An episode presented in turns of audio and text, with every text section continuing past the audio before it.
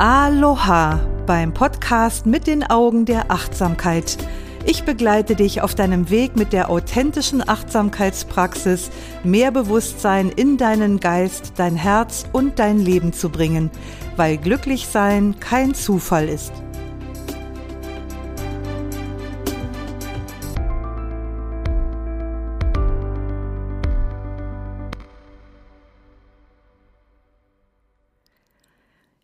Ist wieder Doris Kirch, die Frau mit der Leidenschaft für Achtsamkeit und der Lizenz zum Lehren.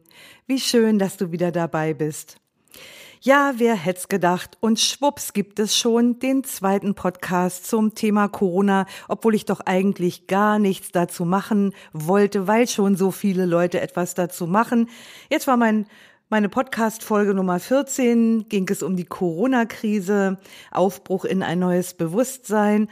Und danach habe ich einige Zuschriften bekommen von Menschen, die ganz schön Muffensausen haben in der derzeitigen Situation und die mich gefragt haben, Mensch, sag mal, kannst du nicht mal was zum Thema Umgang mit diesen Ängsten machen, die durch die Corona-Situation entstehen? Ja, habe ich gedacht, ist auch ein super Thema und habe ich dann auch direkt mal aufgegriffen. Und es geht in dieser Podcast-Folge nicht nur um Ängste, die jetzt in dieser Situation auftauchen unter der Pandemie, in der wir stecken, sondern was ich jetzt sage in dieser Folge hat auch etwas Allgemeingültiges für den Umgang mit Angst. Und während ich diesen Podcast ausgearbeitet habe, ist mir aufgefallen, dass das Thema wirklich ein riesengroßes Thema ist und dass ich wirklich nur einen kleinen Ausschnitt und so ein paar hilfreiche Tipps dazu geben kann, dass das Thema eigentlich aber so groß ist, dass ich direkt noch ein Webinar dazu machen könnte. Und das werde ich jetzt auch ausarbeiten und dann über Facebook und Instagram anbieten. Das heißt, es gibt dann sozusagen nochmal ein Follow-up, was mit dem Thema noch ein bisschen mehr in die Tiefe geht. Also, wie gesagt, Heute geht es so um die Ängste, die durch die Corona-Situation hervorgerufen werden. Im Allgemeinen habe ich erfahren, sind das so Ängste zum Beispiel, den Job zu verlieren oder in Kurzarbeit zu kommen. Es ist die Angst, dass ein Familienangehöriger sich ansteckt oder dass man sich selber ansteckt und einfach so diese ganze Unwägbarkeit, ständig die Angst, irgendwas falsch zu machen. Also wenn man so will, ganz normale Ängste, der ganz normale Wahnsinn. Also ich rede hier heute auf keinen Fall über schwere Angststörungen, die in äh, psychotherapeutische oder medizinische Behandlung gehören, sondern es geht wirklich so um diese, ja, Ängste des Alltags, ich wollte gerade sagen um die kleinen Ängste, aber von vielen habe ich gehört, die sind überhaupt nicht klein, die sind berechtigterweise bisweilen recht groß. Also das ist das, worüber ich heute sprechen möchte. Und ich habe da so drei große Felder, die habe ich mir hier so eingeteilt, wie ich mich durchs Thema arbeiten möchte. Und das erste Feld ist, dass ich erstmal mit einem Mythos aufräumen möchte, nämlich mit dem Mythos schnell und unaufwendig. Das ist nämlich etwas, was in den Zuschriften ähm, ziemlich häufig hervorkam. Gibt es irgendetwas in der Achtsamkeitspraxis, womit ich die Angst sozusagen abschalten kann, sie irgendwie wegmachen kann, sie mir auf irgendeine Weise möglichst schnell vom Halse schaffen kann? Und auf die Gefahr hin, dich jetzt zu enttäuschen und dass du gleich wieder ausschaltest, nein, solch einen Weg gibt es nicht. Es gibt zwar Berater im Internet, die versprechen dir in sieben Tagen angstfrei, aber wie gesagt, halte ich nicht für sehr wahrscheinlich, dass das funktioniert. Ich denke, wenn jemand das rausgefunden hätte, wie man Menschen auf Knopfdruck von Angst befreien kann, dann wäre der inzwischen Multimilliardär und würde bestimmt nicht mehr auf Facebook und Instagram rumkrauchen. Also, mach dich frei von dieser Vorstellung, von dieser Fantasie, dass du dir Angst schnell und unaufwendig vom Halse schaffen kannst. Dieser Wunsch ist total verständlich. Leider funktioniert er nicht. Und das hat damit zu tun, dass Angst ein Teil unseres genetischen Erbes ist. Also das sitzt uns sozusagen in den Zellen. Und Angst hat auch eine schützende Funktion. Also ich glaube, wir wären ohne Angst nicht einen Tag überlebensfähig. Und das System, das die Angst steuert, ist, weil es eben genetisch ist, ganz tief in uns verwurzelt. Und dieser Angstmechanismus, der ist nicht abstellbar. Das ist die schlechte Nachricht. Jetzt kommt die gute Nachricht, da bin ich ja immer ein großer Freund von. Er ist modifizierbar. Das heißt, wir können lernen, unser Gehirn kann lernen, mit Angst anders umzugehen. Aber das ist ein Prozess. Und Prozesse, das liegt so in ihrer Natur, passieren nicht von jetzt auf gleich, sondern die brauchen Zeit. Die Achtsamkeitspraxis hat hier viel zu bieten in Form eines systematischen Trainings, aber wie gesagt, es ist ein Prozess und der braucht Zeit. Also Ungeduld ist hier völlig fehl am Platze. Ich bin immer wieder überrascht darüber, wie viele Menschen überschätzen, was sie in kurzer Zeit erreichen können. Aber andererseits unterschätzen sie völlig, was sie langfristig erreichen können. Also du musst dir das mal vorstellen. Ich weiß nicht, wie alt du bist. 20, 30, 40, 50, 60 Jahre alt. Das heißt, wenn du anfängst, in diese Systeme einzugreifen, dann trittst du an gegen 20 bis 60 Jahre oder 70 Jahre sogar deines Lebens. Und das ist einsichtig, dass das nicht von jetzt auf gleich zu verändern ist. Was ich dir sagen wollte ist, und das ist mein erster Tipp, vergiss die Idee von schnellen Lösungen. Und das ist gar nicht so negativ, wie sich das vielleicht anhört, denn das schafft einen Raum, in dem du dich einem wirkungsvollen Umgang mit Angst realistisch annähern kannst. Also das ist dann nicht mehr so eine unrealistische Fantasie, der du da hinterher hängst, sondern da kannst du anfangen, wirkliche Veränderung zu bewirken. Der zweite große Punkt, über den ich sprechen möchte, ist das, was ich nenne Aufräumen mit der Schuldfrage. Und das ist für sich genommen jetzt auch noch irgendwie kein, kein echter Skill, um mit Angst besser umzugehen. Aber ich denke, dass er schon mal eine gewisse Linderung verschaffen kann. Man muss sich vorstellen, diese Corona-Situation, in der wir jetzt stecken, die triggert auf vielfältige Weise unser Überlebenssystem. Und darauf mit Angst zu reagieren, ist eine gesunde und völlig normale Reaktion. Jetzt höre ich immer wieder mal, und das ist mir auch äh, geschrieben worden, ähm, dass zum Beispiel Leute sagen, sie sind die ganzen Monate über sehr stabil gewesen und sie konnten das wirklich gut packen. Sie waren eine Quelle der Kraft für andere und jetzt knicken sie auf einmal ein und fragen sich, boah, was ist los mit mir? Wieso bin ich auf einmal, hänge ich hier so schlapp in den Seilen? Wieso habe ich keine Kraft mehr? Wieso fangen Ängste plötzlich an, mich zu ergreifen? Dann kann ich dir nur sagen, auch das ist eben eine ganz gesunde und normale Reaktion. Wenn man sich verinnerlicht, dass unser Angst- und Stresssystem ausgelegt ist von Hause aus für kurzfristige Belastungen oder in Anführungsstrichelchen Bedrohungen. Das heißt also, wir können kurzfristig eine enorme Energie hervorbringen zur Bewältigung von schwierigen Situationen und danach braucht es aber immer wieder eine Phase der Entspannung und Regeneration. Also dieses System funktioniert nur unter zwei Bedingungen gut, nämlich zum einen, dass wir das Gefühl haben, wir können die Situation bewältigen, wir haben genug Ressourcen, damit umzugehen.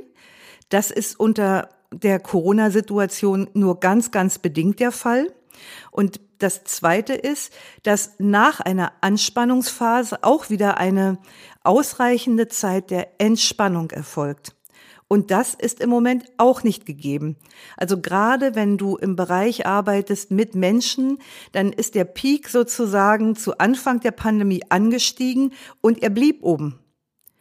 Das heißt, die Entspannungsphase, die ist bis heute noch überhaupt nicht eingetreten. Jedenfalls für viele nicht. Vielleicht für dich schon, dann gehörst du zu den Glücklichen, aber für viele nicht.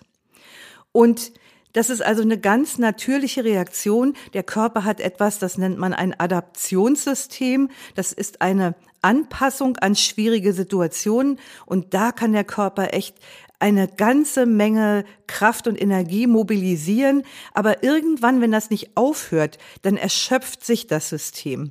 Und das ist dann als erstes so das endokrine System, was schlapp macht. Das sind unsere inneren Drüsen, die praktisch fortwährend die Stresshormone Adrenalin und Cortisol ausschütten.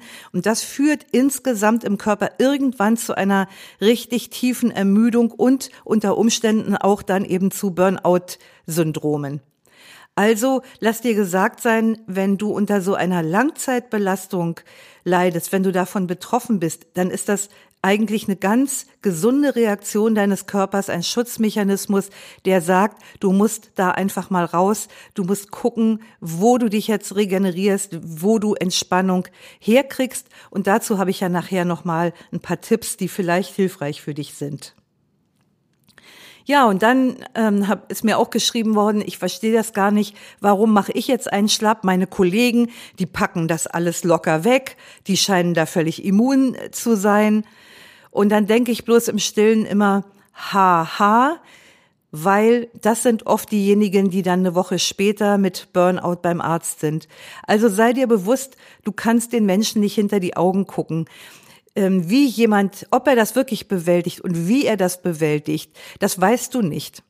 Ich habe gehört von einer Frau, die diese Krise bewältigt mit Bier und Pizza. Es ist also ganz natürlich und deshalb nochmal so die, die Entlastung der Schuldfrage, ähm, die Linderung des Leidens, die das hoffentlich mit sich zieht, wenn du einfach weißt, dass es eine ganz natürliche Reaktion ist.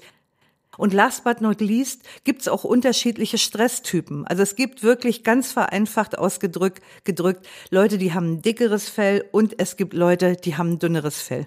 So ist das einfach. Und vielleicht gehörst du zu der zweiteren Sorte. Das ist aber keine schlechte Nachricht, sondern das zeichnet dich als einen sensiblen und feinfühligen Menschen aus. Okay, also so viel erstmal vorweg.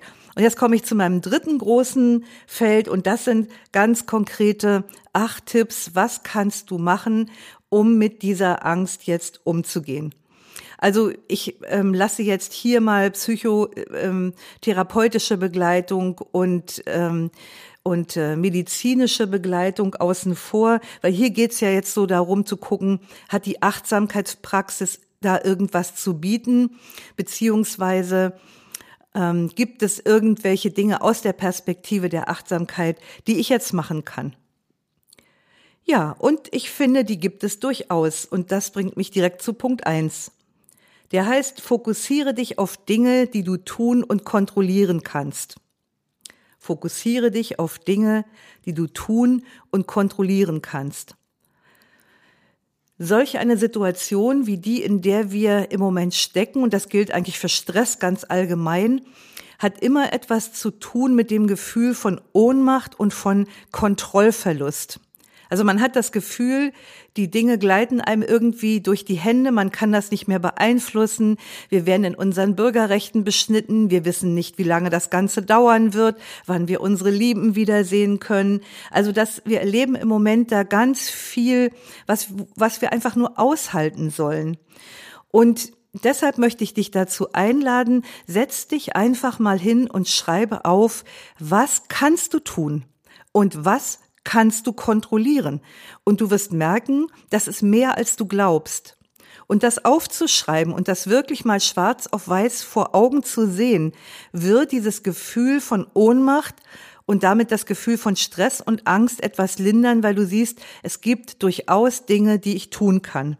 Und die Dinge zähle ich jetzt gleich hier so im Folgenden auch nochmal auf. Der zweite Punkt ist, pflege Kontakte mit Menschen, die dir gut tun.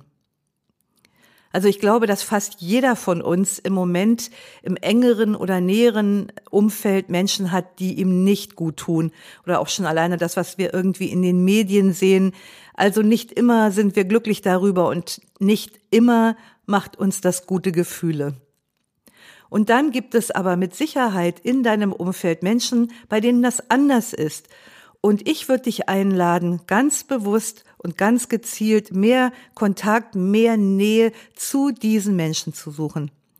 Ich habe mich vor kurzer Zeit mit einer Freundin getroffen zu einem am Sonntag ganz spontan zu einem Hundespaziergang mit gebührlichem Abstand. Und dann haben wir spontan hinterher noch in ihrer Küche gesessen und ein Brot gegessen. Und wir hatten so tolle Gespräche, Mädelskram und ganz tiefgründige Sachen und wir haben auch gelacht dabei, wir hatten Freude und ich bin nach Hause gefahren und fühlte mich wirklich richtig genährt, habe gedacht, das war so ein schöner Austausch, der so erfüllend war, wertschätzend war, tiefgründig, freudevoll. Wow, das war einfach ein Sonntag. Selbst jetzt, wenn ich darüber rede, kommt da immer noch ein Lächeln auf mein Gesicht. Also danke, liebe Simone, wenn du das hörst. okay. Kommen wir zu Punkt drei. Ähm, du solltest jetzt in dieser Phase erdende, körperbezogene Tätigkeiten bevorzugen. Also das heißt zum Beispiel auch eher körperbetonte Meditation. Also lass mich dazu auch noch was sagen.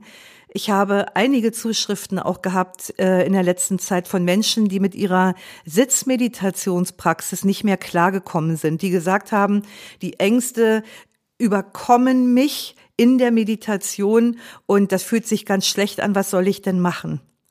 Und mein Rat ist, stoppe die Sitzmeditation.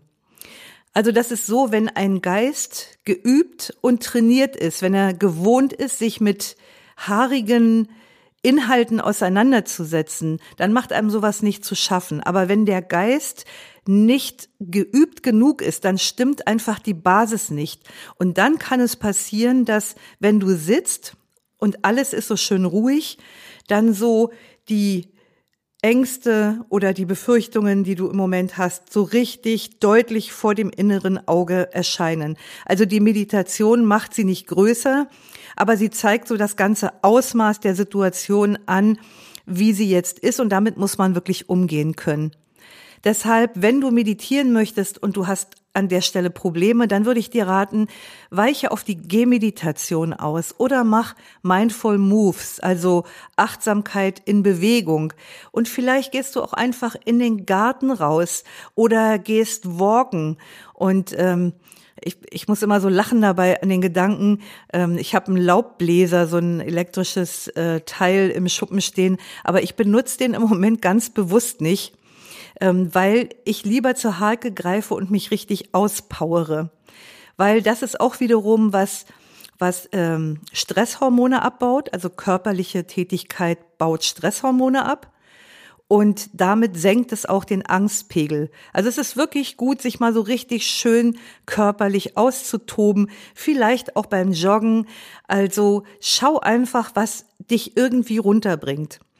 Weil in der Situation von Stress und Angst ist es so, dass sich die ganze Energie im Kopf sammelt. Also der Körper spannt sich dann parallel dazu auch an, aber nur weil der Kopf vollkommen verspannt ist, weil es einfach durch die empfundene Angst so eng ist. Und Enge heißt immer Stagnation. Wo Stagnation ist, ist auch immer Schmerz. Also seh zu, dass du die Energie im Körper in Bewegung kriegst, dass die Energie rauskommt aus dem Kopf und wirklich im Körper wieder frei zirkulieren kann. Und dazu eignen sich eben diese erdenden Tätigkeiten. Mein Punkt 4. Verbinde dich. Verbinde dich mit Ritualen, Gebeten, also wenn du einer Glaubensrichtung angehörst, dann verstärke vielleicht deine Gebete oder arbeite mit Mantras oder mit Affirmationen. Verbinde dich mit Orten, geh an Orte, die dir Kraft schenken oder mach Aktivitäten, die dich nähren und kräftigen oder versorge dich mit Zitaten oder mit irgendwelchen Dingen. Vielleicht magst du dich einfach mal hinsetzen und aufschreiben, was kann das sein? Womit kann ich mich verbinden, was größer ist als ich? Was mir also die Kapazität gibt, mit dieser Angst im Moment, mit dieser Unwägbarkeit zu sein. Was könnte das sein? Ich kann mich daran erinnern, als ich als junge Frau das Leben noch sehr schwierig gefunden habe, dass ich mich in einer Phase mit Sprüchen und Zitaten versorgt habe. Und die Zettel haben überall gehangen. Die haben äh, an meinem Kosmetikspiegel gehangen, an meinem Computerbildschirm, an meiner Schreibtischlampe, am Kühlschrank. Überall hatte ich so Zettel mit irgendwelchen welchen weisen Sprüchen. Und die haben mich immer wieder zentriert und mich immer wieder in meine Mitte zurückgebracht. Die haben mich immer wieder daran erinnert, mich mit etwas zu verbinden, das größer ist als ich selbst. Also schau mal, was ist das für dich? Der Punkt 5 ist, pflege bewusst deine Gesundheit. Wenn ich sowas sage, denken die meisten wahrscheinlich erstmal an Körper, aber glücklicherweise wird ja der Begriff der Gesundheit inzwischen sehr viel weiter gefasst. Das heißt, wir haben neben der körperlichen Gesundheit auch eine geistige Gesundheit, eine emotionale Gesundheit, eine soziale Gesundheit und eine spirituelle Gesundheit. Das heißt, das sind gleich fünf Ebenen, auf denen du irgendwas machen kannst.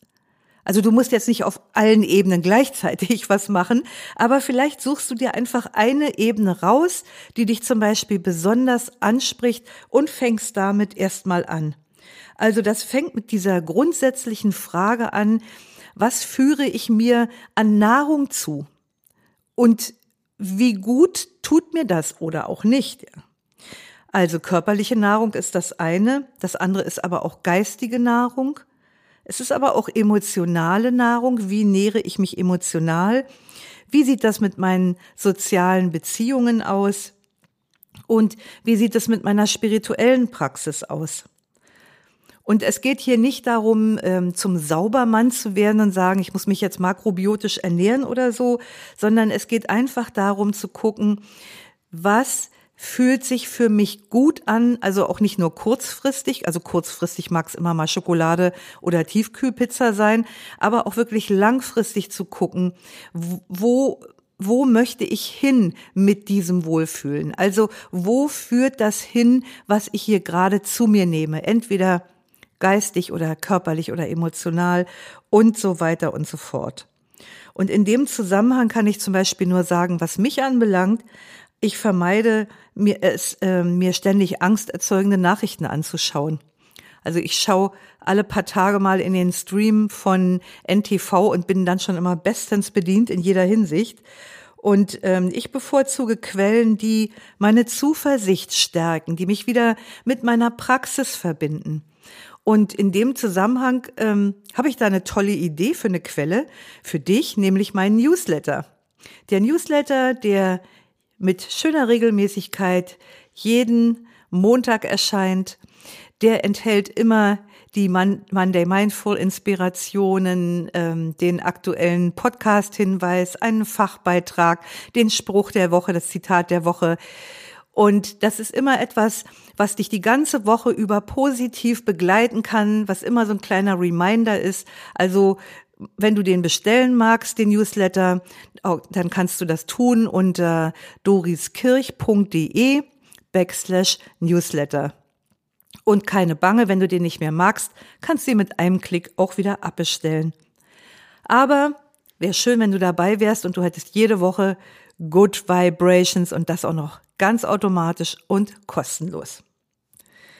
Okay, kommen wir zu Punkt 6. Steig aus, Strech, aus stressenden Wortgefechten aus. Steig aus stressenden Wortgefechten aus. Das ist ja echt eine Sprachübung hier. Ich habe das in der letzten Zeit oft gesehen, ähm, entweder so im Kontakt im Außen oder auch in den Social Networks, dass ich da von jetzt auf gleich irgendwie ganz aggressive Dialoge entwickeln. Und ich finde das wirklich sehr, sehr unheilsam, was sich die Leute da so um die Ohren hauen. Und äh, das ist auch gar keine moralische Bewertung, sondern ich frage mich, also ich habe Mitgefühl mit den Kontrahenten, weil ich dann denke, wie muss man sich fühlen, wenn man solche Dinge sagt, ja, wenn man sich gegenseitig sowas um die Ohren haut. Also das tat mir richtig leid. Und auch ich war letztens ähm, Ziel so eines Angriffs Da hatte jemand etwas gepostet auf Instagram und ich habe mit einem knappen Satz geantwortet, der so ein bisschen war wie so ein buddhistisches Zen-Koan. Der ließ so eine Interpretationsbreite offen und dann schrieb jemand äh, so, ich möge das bitte mal erklären. Sie würde das nicht verstehen. Und dann habe ich so geschrieben, ich würde das gerne so stehen lassen. So. Und dann ging das los, der Shitstorm. Ach, das ist Achtsamkeit? So eine bist du also. Jetzt weiß ich ja, weiß ich ja, mit wem ich es zu tun habe. Und so, bäh, bäh, bäh, bäh, bäh. Und das war dann gleich direkt für mich der Punkt, auszusteigen aus dem Ding. Da gab es kein einziges Wort weiter. Und ich bin heute noch heilfroh, dass ich das so schnell beendet habe. Hätte ich das nicht gemacht, hätte mir das vielleicht den ganzen Tag versaut. Es gibt einen buddhistischen Lehrer, Ajahn Chah war das, glaube ich, der dafür bekannt war, immer zu sagen, nicht meine Sache. Und das ist echt so ein Spruch, den du dir vielleicht auch wirklich mitnehmen kannst aus diesem Podcast, nicht meine Sache. Guck einfach, was dir, was dir begegnet im Alltag, wo du merkst, boah, das tut mir echt nicht gut. Dann stelle für dich fest, nicht meine Sache und steig aus dem Drama aus wie auch immer das Drama aussehen mag. So, das war Punkt 6, jetzt kommt Punkt 7. Der heißt die innere Haltung aus der Angst zu lernen. Es geht also um eine innere Haltung, die du zu dem Geschehen einnehmen kannst. Und diese Haltung ist von maßgeblicher Bedeutung dafür, wie du das Geschehen erlebst. Also ob du es als Opfer erlebst, ohnmächtig und damit unter Stress und Angst, oder dass du es im Sinne der Resilienzforscher Kobasa, Antonowski, Lazarus und Schwarz erlebst. Die haben nämlich mal das Geheimnis von Resilienz, also von Widerstandskraft definiert. Und das lautet, das Geheimnis der Resilienz ist die bewusste Einstellung, Schwierigkeiten als zum Leben dazugehörig anzuerkennen, das Beste daraus zu machen und daraus zu lernen. Also nochmal, weil es so schön war. Das Geheimnis der Resilienz ist die bewusste Einstellung, Schwierigkeiten als zum Leben dazugehörig anzuerkennen, das Beste daraus zu machen und daraus zu lernen. Da steckt so viel drin. Also alleine schon mal, dass es auch hier wieder mit einem Kinderglauben aufräumt, nämlich mit dem Kinderglauben, ich könne unbeschadet durch dieses Leben kommen kommen wir nicht. Wir haben vielfältigste Herausforderungen. Das Leben ist einfach so. Das Leben fordert uns heraus. Das ist die Natur des Lebens. Aber wir können aus jeder Situation das Beste machen und daraus lernen. Und aus jeder Situation, egal wie schlecht und wie schlimm sie ist, lässt sich für uns etwas lernen, wenn wir die richtige Haltung entwickeln. Wir können aus, an jeder Situation wachsen neue Kompetenzen und neue Fähigkeiten erwerben. Das heißt, mein Rat für dich ist, wenn du schon in dem Schlamassel drin steckst, dann nimm wenigstens auch das Geschenk des Wachstums mit, das das Schlamassel im Rucksack hat. Also lass das ganze Ding hier nicht an dir vorüberziehen, ohne zu sagen, also den Schatz mit dem Lernen, da das will ich dann aber auch haben. So. Und damit bist du schon mal wieder so ein bisschen raus aus der Opferrolle und erhöhst das Gefühl deiner Selbstwirksamkeit. Einfach nur dadurch, dass du diesen Shift machst in der Veränderung deines Verhaltens. Cool, oder? So einfach kann Achtsamkeit sein. Und dann kommt der achte Tipp. Der heißt, nicht gegen die Angst ankämpfen. Es hat mir eine Frau geschrieben, verschwindet die Angst, wenn wir sie zulassen. Also ich glaube, das bezog sich so ein bisschen darauf, wenn ich nicht dagegen ankämpfe, wenn ich das zulasse, geht es dann weg. Also meine Antwort ist ja, aber anders als du denkst und es ist ein längerer Prozess eines systematischen Trainings. So. Man sollte verstehen, dass alles, was wir nicht haben wollen oder verdrängen wollen, Und ich höre meine Schüler schon wieder lachen an der Stelle, weil die nämlich genau wissen, was jetzt kommt. Das geht schnurstracks in den Keller und trainiert Gewichtheben. Also alles, was wir nicht haben oder verdrängen wollen, geht schnurstracks in den Keller und trainiert Gewichtheben. Das heißt, alles, all diese Dinge, die wir versuchen zu unterdrücken und uns vom Halse zu schaffen, die laden wir direkt mit Energie auf. Die machen wir immer größer, bis sie vollständig unser Bewusstsein beherrschen. Und das macht Angst und das macht Enge. Also etwas verdrängen zu wollen, nicht haben zu wollen, das macht ganz eng. Und wo Enge ist, ist Schmerz und ist Angst. Und je enger wir werden durch diesen Verdrängungsmechanismus, desto mehr Schmerz und desto mehr Angst erzeugen wir. Was wiederum noch mehr Angst zur Folge hat. Also es geht tatsächlich darum, dem Geschehen, den Gefühlen, die wir schwierig finden, also damit auch der Angst, mit Akzeptanz und Selbstmitgefühl zu begegnen. Das ist auch wieder so ganz leicht dahingesagt. Aber lass dir sagen, es ist tatsächlich ein Prozess und das ist das, was wir Achtsamkeitspraxis nennen. Hier geht es darum, die Angst innerlich zu erforschen.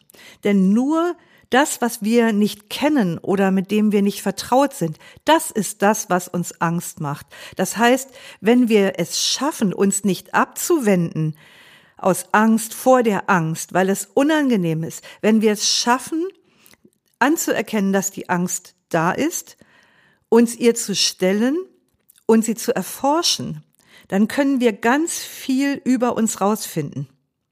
Dann können wir einen Raum schaffen, in dem wir die Angst sein lassen können, in dem wir sie halten können. Und du wirst merken, je größer der Raum ist, den du der Angst gibst, um sie zu halten, nicht die Angst zu vergrößern, sondern sie in Mitgefühl zu halten, desto mehr verdünnisiert sich sozusagen die Angst. Also ich nehme ein anderes Bild dafür. Du kannst dir quasi vorstellen, dass dein Bewusstsein wie der Himmel ist.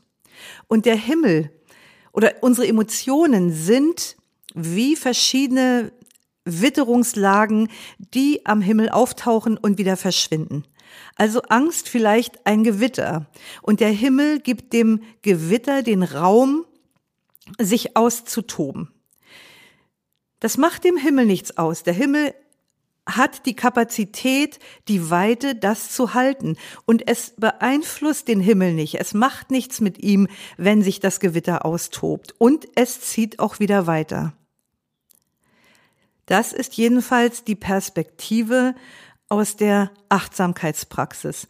Und wie gesagt, das ist ziemlich leicht dahingesagt, aber das braucht ein Training, weil wir hier wirklich gegen innere äh, innere psychische Mechanismen antreten. Weil wenn wir Angst haben, dann haben wir auch Angst vor der Angst und wir wollen das nicht. Und unser inneres System sagt, boah, nix wie weg hier, ich will das nicht haben. Aber das führt uns, bringt uns einfach nicht weiter. Also das ist ein ganz verständlicher Mechanismus und indem wir Achtsamkeit praktizieren auf eine systematische Weise, ähm, lernen wir sozusagen anders, also Einfluss zu nehmen auf diesen Mechanismus. Also wir schalten den nicht ab, aber wir modifizieren ihn und das ist der Trick. Nur wie gesagt, der lässt sich nicht durch ein Fingerschnippen realisieren.